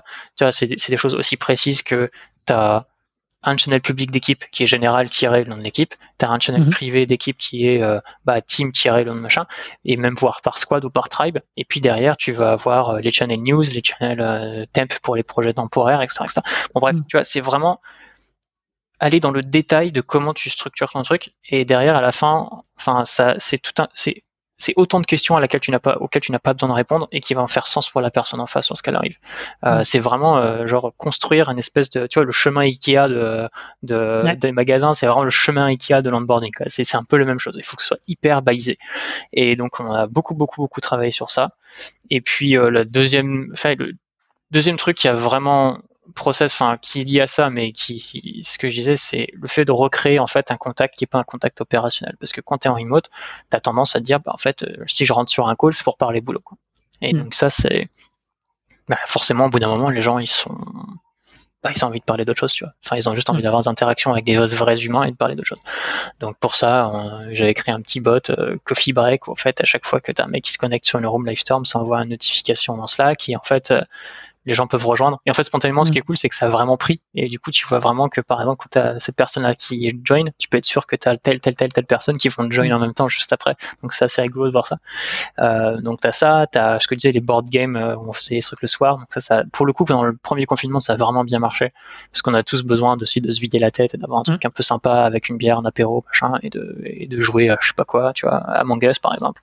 Et euh, et puis sinon, on a des trucs qu'on a mis en place au fil de l'eau, tu vois, pour euh, on a un channel euh, Let's Have Fun, où, tu vois, on pouvait, on a essayé d'avoir des idées pour partager tout un tas de trucs, genre pendant les Hands, on faisait, euh, tu vois, on mettait des photos de, des photos de bébés, on essayait de mettre, faire deviner qui, qui était le bébé ou je sais pas quoi, enfin bref.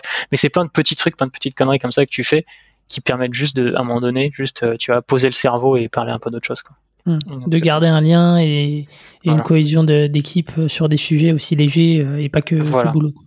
Mais, Ok, mais comprends-moi bien, penser un enfin, tu peu vois, à- ça, ça, ça va jamais remplacer une interaction physique. Enfin, et tu vois, c'est peut-être un peu contre-intuitif de dire ça pour quelqu'un qui vend de la vidéoconf, mais à la fin de la Mm. journée, enfin, t'as quand même besoin d'avoir ça. Et ce que je dis toujours, tu vois, c'est il faut pas être un ayatollah non plus du remote. À la fin du, à la fin de la journée, t'as quand même besoin, je pense, d'avoir un moment, un endroit physique. Et même si c'est pas un vrai endroit physique ou, enfin, je veux dire, un vrai bureau où il y a des permanences, Mm. si t'as, c'est vraiment le prendre comme un espèce de coworking privé, en fait, où les gens peuvent juste venir, comme un hub, peuvent venir et se dire, bah putain, aujourd'hui j'ai envie de bosser dans un vrai bureau avec des vrais gens, avec une vraie table et, euh, et manger avec quelqu'un, tu vois. Ouais. Et, et d'avoir ce paradigme-là, bah, ça permet d'avoir une espèce de, de soupape, entre guillemets. Mm. Et ça marche Ouais, bien. c'est cette notion de, de flex office euh, qui se développe de, de plus en plus. euh. Ouais, et c'est ça qui est marrant parce que tu vois, j'avais des, j'ai un, j'ai j'ai participé à un article l'autre fois et je trouvais ça, en, en y réfléchissant, enfin en l'écrivant, en y réfléchissant, je trouvais ça intéressant de se dire qu'en fait, le, peut-être que la maison devient un peu le truc primaire ou à la fin c'était un, un lieu secondaire. Donc euh, le, le- la maison devient un peu ce lieu primaire de travail, mais du coup, pour la première fois, en fait, la boîte doit s'adapter à la maison et pas l'inverse. Mm. Et du coup, c'est un peu un, tu vois, un retournement un peu de situation. Je trouvais ça assez cool où euh, en fait le bureau devient presque une perque en fait, un, un Mm. bonus et non plus le truc premier de travail là où là, avant où il y a littéralement un an et demi c'était l'inverse. Mm. Donc Ouais. bref, je trouvais ça assez cool. Non, mais c'est, c'est, et puis, euh, c'est, c'est, c'est peut-être aussi un, un, un moyen pour, pour certaines startups de, d'économiser un petit peu. hein. Euh, en tout cas, sur leur cash burn au début, euh, c'est, c'est, c'est quand même. euh, Ah, on a pris les bureaux, on était euh, on était quoi? Putain, on était 14. On a pris les bureaux, on était 14. Aujourd'hui, Ouais. on est 150, non, littéralement 10 fois plus. Enfin, c'est enfin je pourrais pas mettre 150 personnes dans les bureaux où on est, tu vois. Enfin, je veux dire ou alors euh, on s'empile, tu vois. Mais on- je crois qu'on a 30 places maximum. Mais en fait, avec ce logique de hub, ça fonctionne. ouais, de rotation, ça parle. C'est, nickel. Donc quelque part, c'est, c'est comme tu dis, c'est une vraie économie quoi. Top. Euh, et, et alors, il y a un autre sujet que, que le Covid a, a amené sur la table de ton côté, et on en avait parlé un petit peu en amont, c'est euh, le scaling de, de tes équipes sales.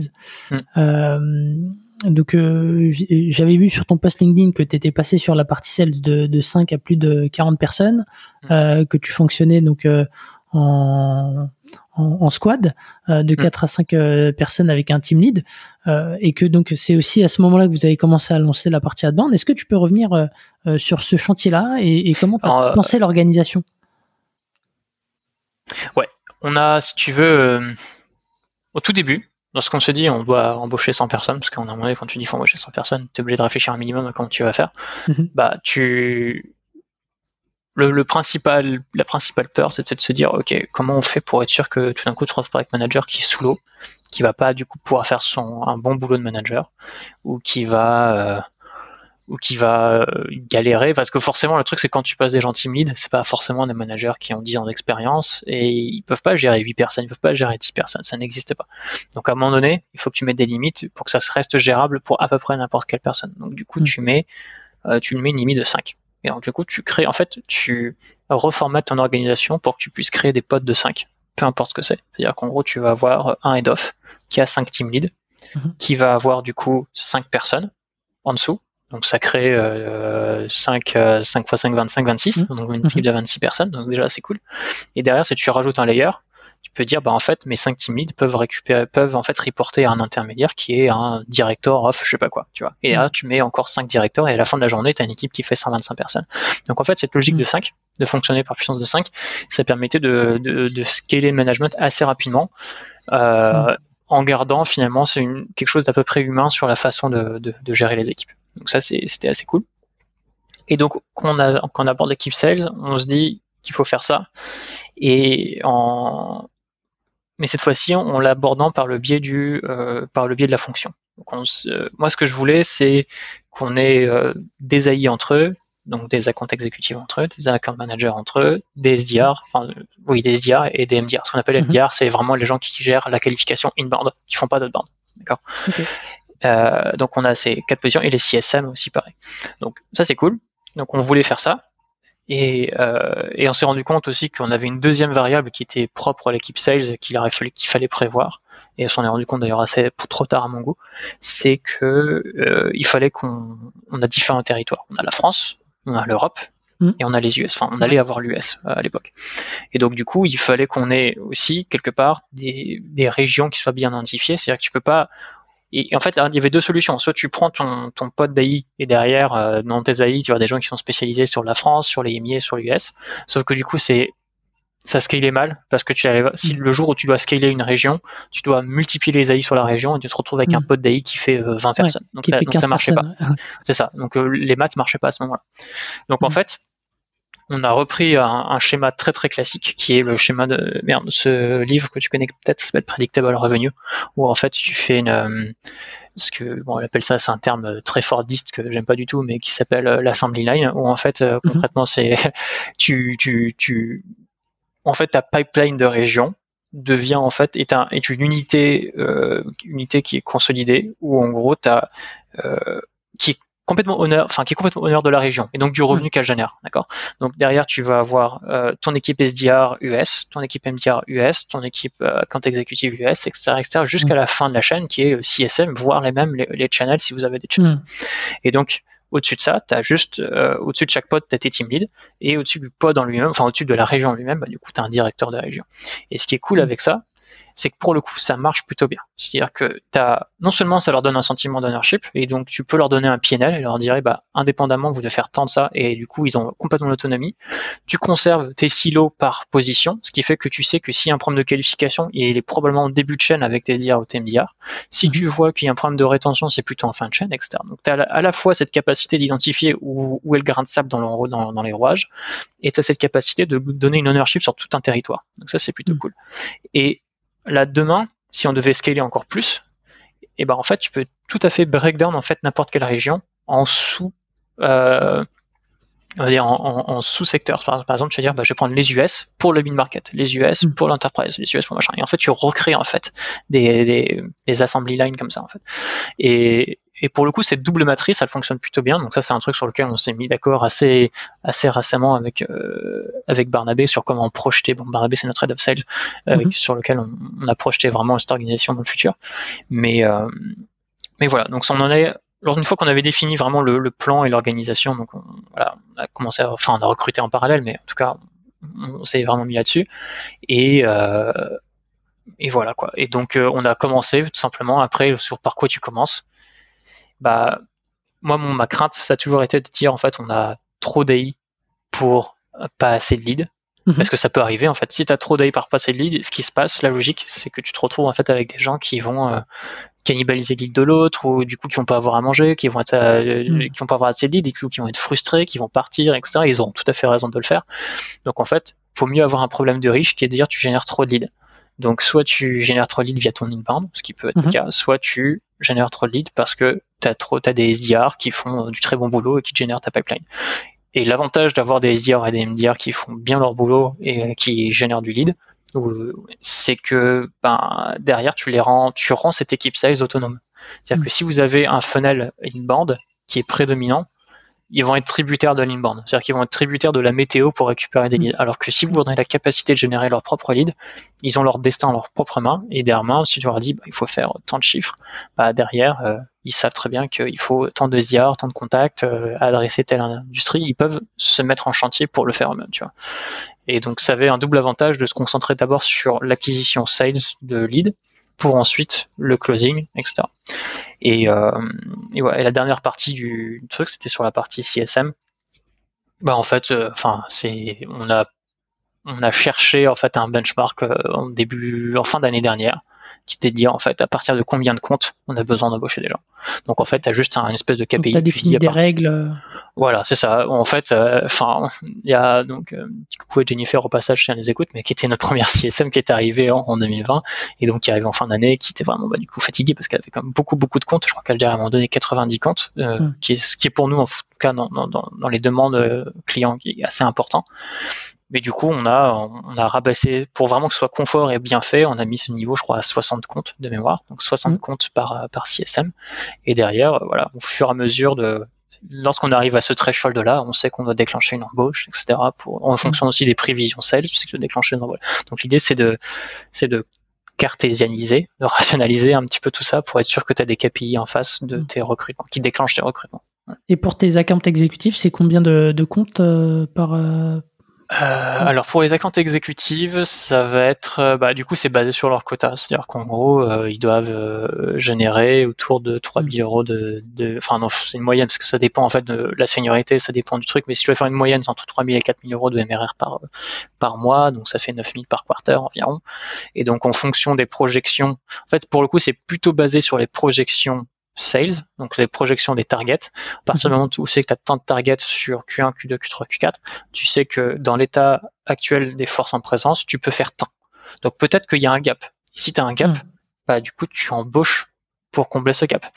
En sachant que tu as trois mois de ramp-up, mhm. en sachant que l'embauche ça prend du temps, etc. Donc en fait, faut pas te faire prendre par surprise. Tu sais que dans six mois, neuf mois, tu dois faire tant. Ça veut dire que tu as tant d'embauches. Et que ces embauches-là, c'est faut pas les faire dans six mois, faut les faire maintenant pour, mm. pour euh, combler, mm. pour euh, prendre en compte le ramp-up, etc. Bref, donc euh, c'est une mécanique qui, qui, a mis un peu de temps à se roder, mais parce qu'on allait très très vite sur les embauches. Mais maintenant, je pense que ça mm. commence vraiment à payer ses fruits et, c'est cool quoi. Ouais, quand, quand on met une, une, une organisation de ce type-là en place, euh, donc quand tu passes de, de, peu de people à beaucoup de people avec une organisation très précise que, que tu nous as décrite, euh, on, on, on, peut espérer un, ouais, un ROI, en tout cas euh, euh, un fonctionnement, je dirais, euh, standard à partir de, de, combien de temps? Parce qu'au début, il faut, il faut forcément un petit peu, voilà, faut, faut tuner les process et, et, et, embarquer tout le monde. Il faut que tout le monde puisse jouer ensemble. En fait, tu as tellement de, as tellement de paramètres pour répondre à cette question. Le premier, c'est un, faut trouver le bon modèle de compensation. Deux, tu veux trouver le mm. bon, le bon outil de travail, donc le CRM, euh, l'outil d'outreach, etc. Faut trouver, si tu fais commencer à faire de l'outbound, faut trouver le bon messaging, le bon truc qui fonctionne bien. L'outbound, mm. ça met du temps. C'est pas genre tu le fais une semaine, la semaine d'après ça marche. Ça prend 6, 8 mois. Mm. Troisième truc, euh, tu vas avoir le lead scoring parce que tous les inbound que tu vas avoir, s'il y en a 80%, ça va être du déchet et le reste, ça va être des trucs qui, des, des leads qui vont être vraiment qualifiés. Bref, as, une fois, donc tu as tellement de trucs à régler avant que ce soit bon tu vois, en vrai, enfin, je pense que tu vois, on en est encore dedans. Donc et là, ça fait un mm. an. Donc je pense qu'en vrai, il y a encore des trucs à régler, tu vois.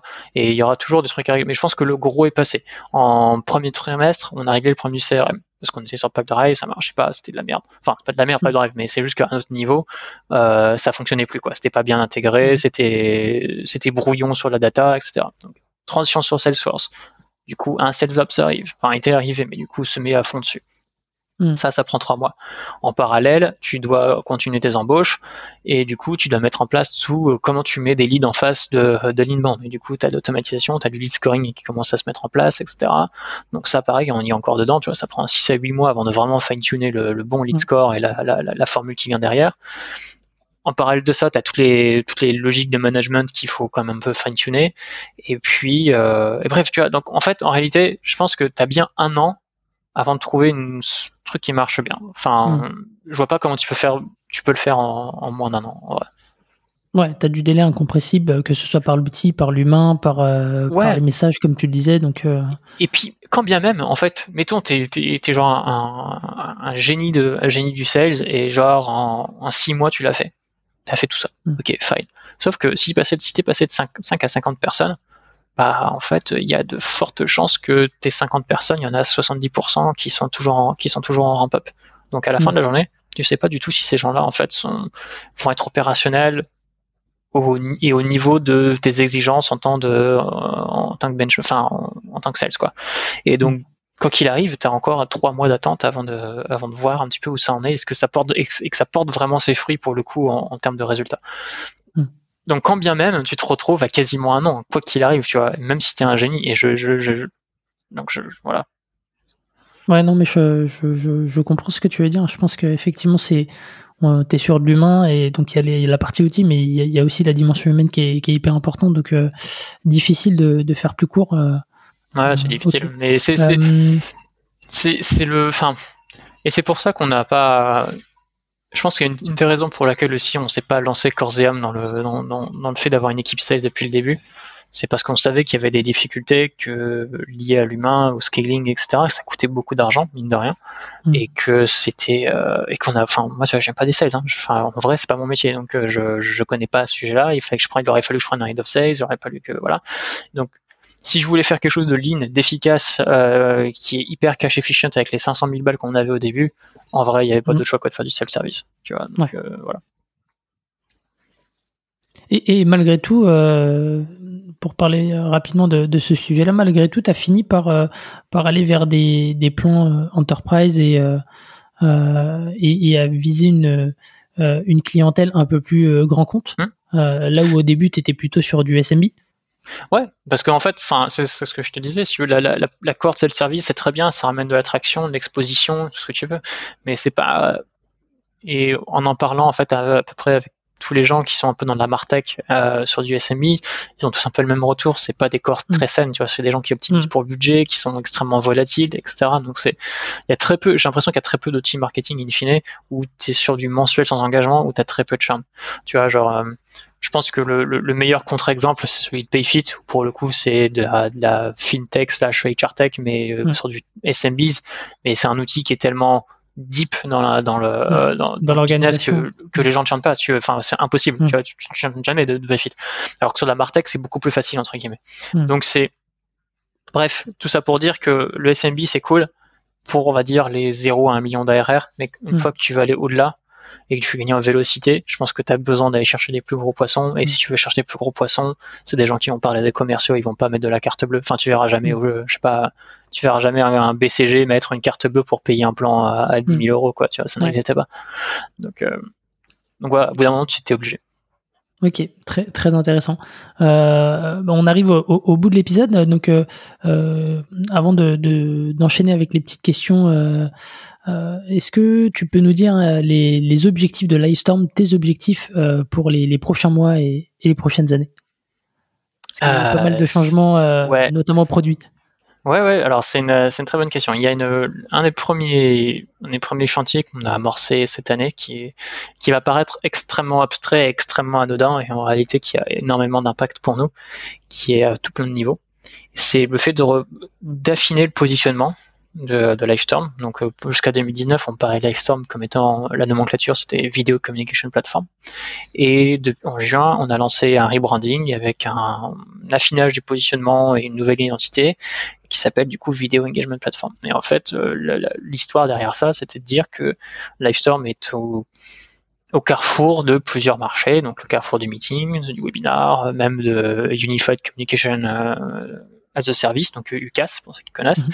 Et donc cet overlap là, on n'arrivait pas en fait à créer une matrice sur laquelle on est confort pour se positionner. Donc l'idée c'est de se dire bah quitte à faire, on va créer notre propre catégorie de produits, on va lui donner des caractéristiques, on va lui donner vraiment un nom, et même on va essayer d'aller au-delà au-delà de ça, on va essayer vraiment de la légitimer, de parler avec Gartner, avec Forrester, de créer des rapports, de sizer ce marché, etc., etc. Donc on appelle ça Video Engagement Platform. La principale caractéristique, c'est que Video Engagement Platform, c'est une plateforme qui est collaborative. C'est-à-dire que n'importe quelle équipe, c'est pas que des marketeurs, HR, euh, communication interne, tout le monde peut collaborer un peu comme sur un Zendesk ou HubSpot si tu veux. Que la vidéo n'est plus au centre, enfin elle est au centre mais elle est moins importante. Aujourd'hui en réalité on va se concentrer sur les interactions, les intégrations, le euh, la logistique, les emails, les landing pages, en fait tout ce qui est tout ce qui vient autour finalement d'un événement vidéo, vraiment créer une plateforme où tous les outils sont clés en main, tu vois. Et on va vraiment se concentrer sur qu'est-ce qu'on peut apporter comme contenu supplémentaire, tu vois, comme euh, interaction supplémentaire, comme façon intelligente de communiquer avec son audience.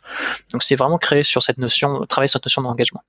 Et, et finalement, c'est un peu, enfin, j'imagine que beaucoup de gens connaissent HubSpot ici, tu vois, c'est un peu l'analogie que j'utilise toujours. HubSpot, bah, si les mecs ont pas réinventé landing pages, ils ont pas réinventé les emails, ils ont juste en fait euh, euh, cousu un outil, ils ont, enfin, ils ont cousu, ouais, cousu un outil avec, tu vois, tous ces tous ces médiums attachés les uns aux autres dans un univers qui est cohérent où les équipes sales, CSM, euh, marketing peuvent collaborer. Et c'est exactement le même paradigme qu'on veut recréer avec la vidéo, un workspace vidéo, c'est vraiment ça. Donc, ce nouveau positionnement, pour, pour, pour être succinct, il a tout un temps d'impact sur le pricing qui va évoluer, sur le produit, parce que du coup, ça veut dire que le webinaire n'est plus le focus. Il faut qu'on unifie tout ça, qu'on s'émancipe des notions de webinaire, de meeting pour parler d'événements. C'est être aussi bête que dans la base de données et dans le code, enlever les mm. notions de webinar et transformer ça par événement. Enfin, tu vois, ça change tout un tas de choses en réalité au niveau micro. Donc ça, c'est un premier truc qui est toujours ongoing. La, Conséquence de ça, c'est qu'on doit avancer un maximum sur le use case meeting, sur lequel on mm. est pour le coup beaucoup plus en retard que pour le, webinar. Donc l'idée, c'est que demain, on soit capable de replace complètement un Zoom ou un Google Meet sur la façon de procéder, que ce soit exactement, que ce soit aussi smooth un Google Meet mm. sur la façon d'utiliser. Donc ça, ça va arriver.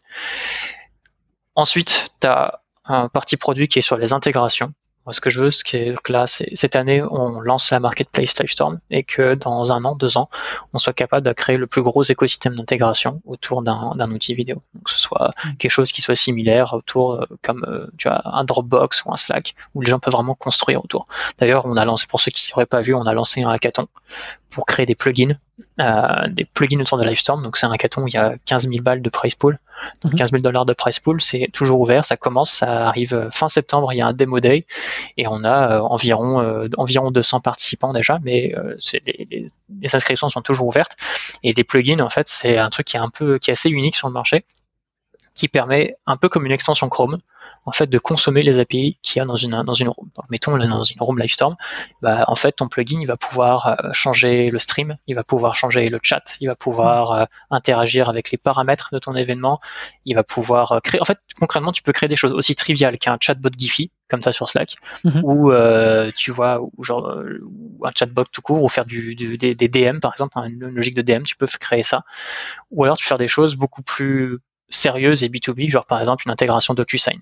En deux mm. clics, tu vas pouvoir euh, mettre une iframe DocuSign euh, et les gens pourront signer. Et en fait, ça c'est très facile, juste en quelques lignes de JavaScript avec euh, avec un plugin. Donc c'est vraiment le paradigme de l'extension Chrome qu'on a rapatrié dans la Room Livestorm.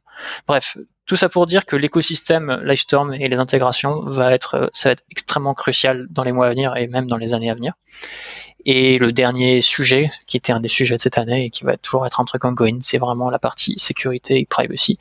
Euh, parce que c'est un proxy pour les enterprises, parce que c'est important dans, en général, mais surtout quand tu es en Europe, et parce que on veut euh, dans deux ans être capable de postuler à une norme ISO 27001 pour pouvoir mmh. vraiment aller adresser des très très grands comptes pour lesquels c'est un impératif quoi. Donc, mmh. euh, voilà.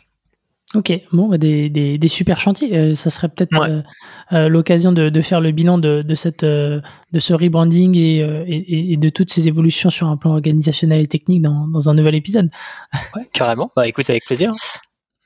bah écoute, j'enchaîne avec les, les, petites questions. Donc je te, je te pose mhm. quelques petites questions à la volée, puis tu me réponds assez rapidement et, et comme ça euh, Rapid fire. Exactement.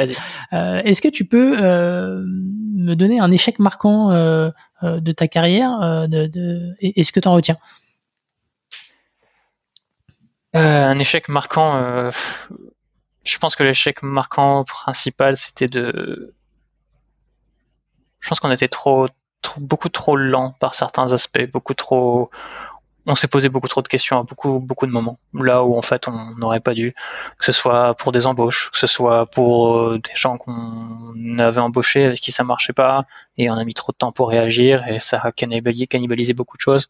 Euh, ça aurait pu être aussi pour des choix produits. En fait concrètement je pense qu'on a été trop prudent et on est encore parfois trop prudent et on, on se pose trop de questions, tu vois. Mais je pense que c'est le fait d'être un peu genre primo entrepreneur. C'est, tu vois, genre je parle des J'ai eu l'occasion de parler à Jonathan Cherky, qui est le, le CEO de, de Content mmh. Square. Ouais. Et il vient de faire une belle acquisition.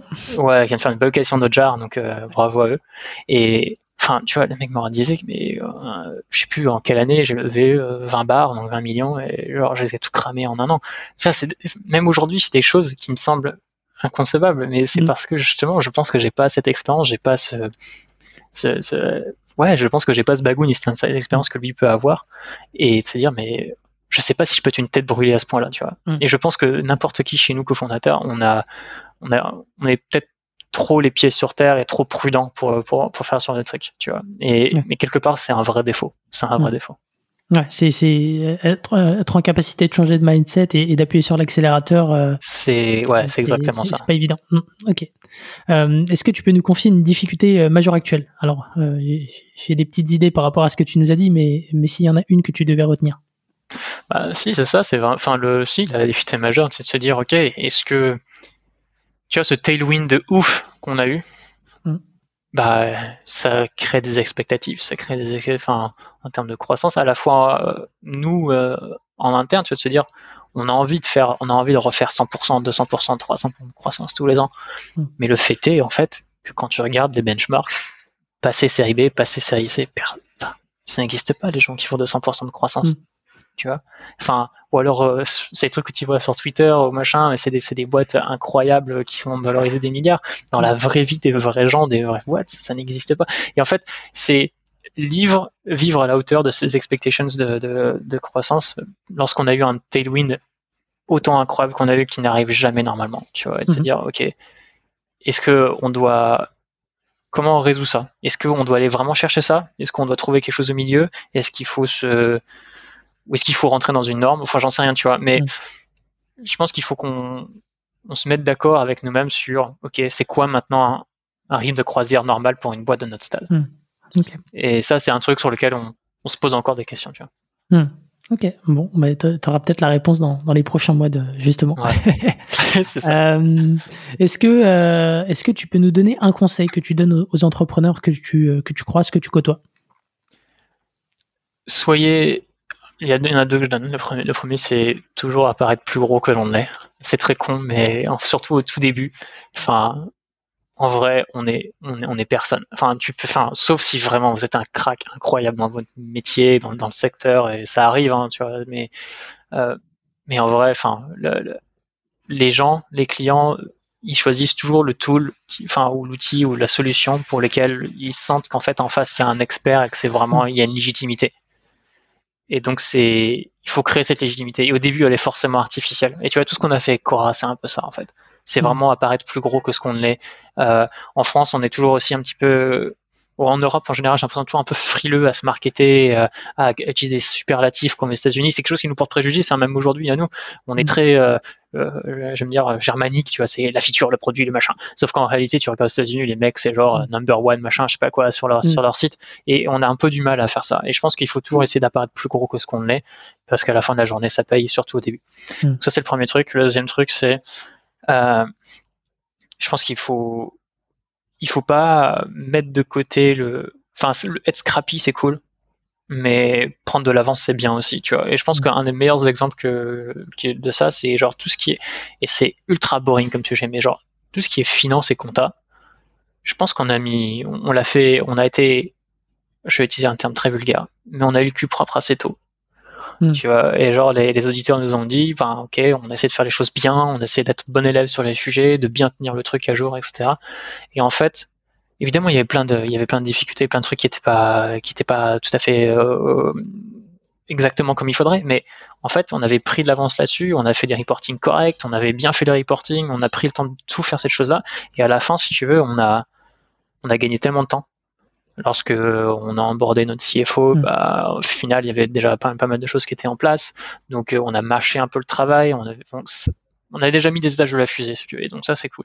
Et en fait, cet exemple-là qui paraît très con parce que c'est parti sur la partie finance, en réalité, tu peux le faire sur beaucoup d'autres choses.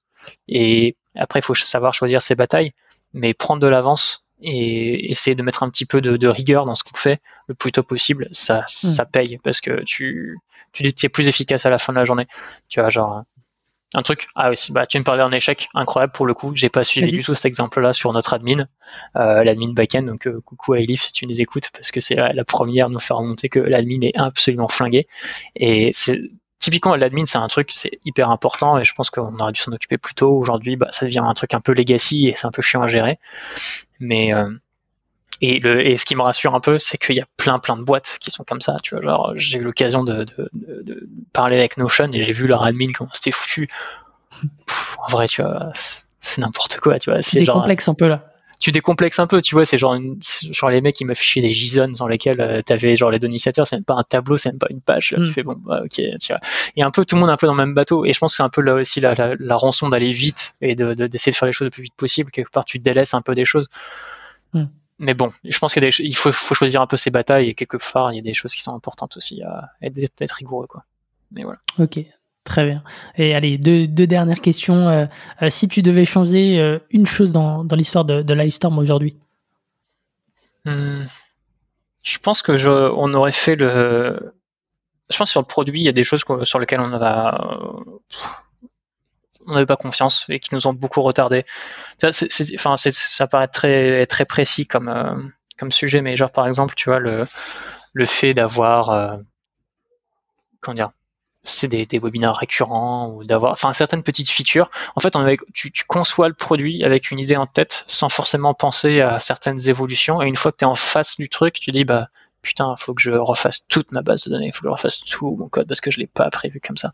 Genre l'authentification, genre euh, pour prévoir le SAML dans trois ans, euh, ton euh, la façon dont tu vas genre avoir des webinaires qui sont récurrents et qui sont pas juste des one shot et du coup c'est con mais ça va changer beaucoup de choses aussi sur ta base de données.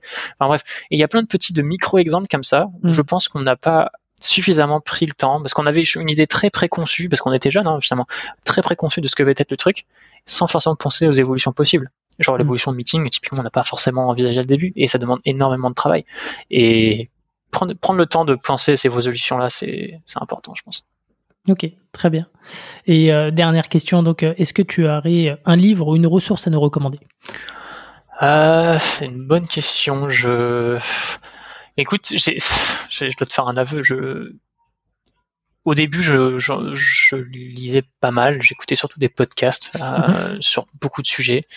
Et aujourd'hui, beaucoup moins. Euh, beaucoup moins pour une simple bonne raison, c'est que je j'ai une sorte de, de un peu trop plein si tu veux de tous ces trucs là et c'est en fait le truc c'est que mm. quand tu le vis vraiment à 200 heures toute la journée enfin en vrai j'ai tout sauf envie de me foutre dans un bain à, lire tu vois genre euh, The How Things About How Things euh, tu vois euh, ou des trucs tu vois donc ça, ça me donc en réalité je...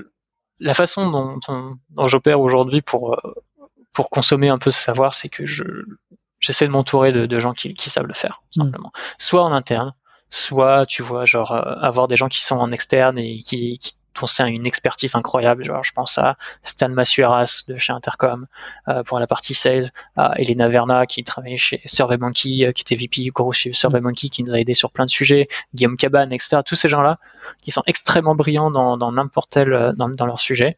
Bah, en fait, c'est cool de pouvoir les contacter et de passer genre juste cinq minutes à discuter sur un sujet parce qu'au final, c'est ça vaudra 1000 bouquins, 1000 podcasts, et désolé, j'adore les podcasts, et vraiment, euh, je vais l'écouter celui-là, mais c'est juste que, perso, tu vois, j'ai, enfin, c'est un peu comme quand tu, tu vois, je sais pas, j'ai, ouais, c'est une sorte de trop plein, quoi. Tu sais, je pense que t'as envie de déconnecter au bout d'un moment, et j'ai un peu de mal. Au début, J'aimais beaucoup le podcast de Drift, par exemple, parce que je trouvais qu'il y avait des choses intéressantes pour les primo entrepreneurs. Euh, je sais pas si ça continue d'ailleurs, mais en tout cas, j'aimais bien ce podcast. Je trouvais ça assez chouette. Le ton était euh, sympa par moment, enfin, parfois un peu trop bro à mon sens, mais très cool. Euh, et puis il y avait le podcast de, de Saster aussi qui était pas mal, que j'aimais bien au début. Donc ça, c'était des sources, des ressources que je, je pense ont de la valeur que je pense sont très cool. Euh, il y a beaucoup de blogs de VC qui sont mine de rien assez sympa. tu vois, celui de Point 9, par exemple, le podcast que fait euh, Clément à la Point 9, euh, euh, il publie d'ailleurs ses vidéos sur Twitter, elles sont, elles sont assez chouettes.